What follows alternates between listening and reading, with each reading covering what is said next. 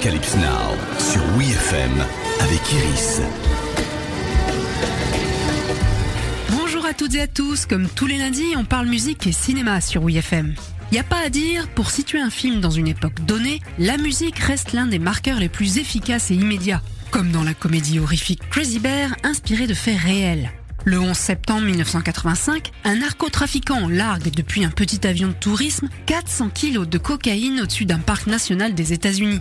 Après le crash de l'aéronef et le décès du trafiquant, dont le parachute ne s'est pas ouvert pour une raison inconnue, la précieuse cargaison n'a jamais été retrouvée. Ou plutôt si, dans le ventre d'un ours qui en avait ingéré une dose impressionnante. Il n'en fallait pas plus au scénariste Jimmy Warder pour imaginer que cette ours survive et s'en prenne à tout ce qui passe à sa portée. Enfants, rangers, petits délinquants, trafiquants de drogue ou flics. Super prédateur. Gamé à la cocaïne. Devenu fou furieux.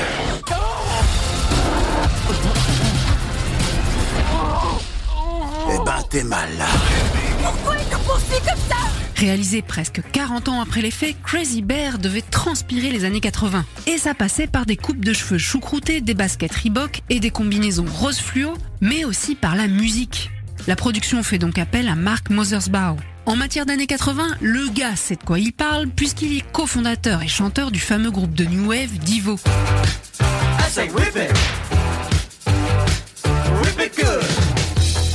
Son boulot Illustrer l'époque où se déroule le film, tout en respectant la légèreté et l'humour qui permettra à cette comédie horrifique complètement what the fuck de fonctionner. Il s'attelle à la tâche après avoir vu l'un des premiers montages.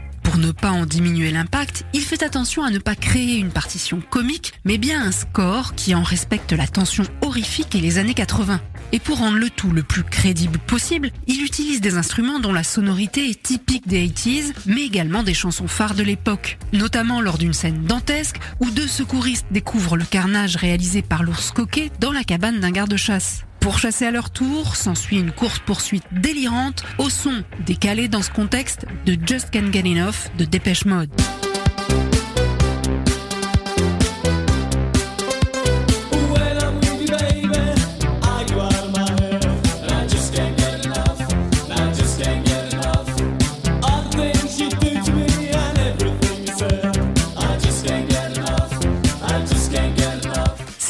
Clark, le tout jeune membre fondateur et claviériste de Dépêche Mode, qui compose Just Get Enough en 1981 pour l'album Speak and Spell. Jusque-là, la musique dance, c'est pas trop son truc. Mais après avoir entendu le morceau de Spando Ballet, sorti un an auparavant, To Cut a Long Story Short, Clark change complètement son fusil d'épaule.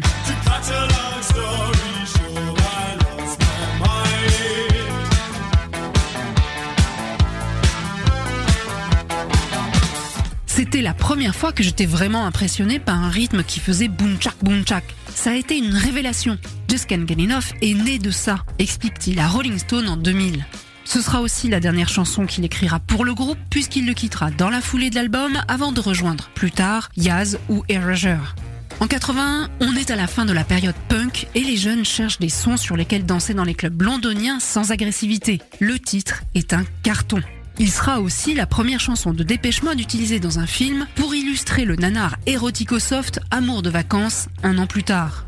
Quant à Crazy Bear, et pour information, aucun ours ou enfant n'a été blessé ou n'a véritablement inhalé de cocaïne sur le tournage, l'ours étant principalement en image de synthèse et la précieuse poudre de l'aspartame. Arocalypse Now, c'est fini pour aujourd'hui. Rendez-vous lundi prochain pour un nouvel épisode. Retrouvez tous les épisodes d'Arocalypse Now en podcast sur WeFM.fr.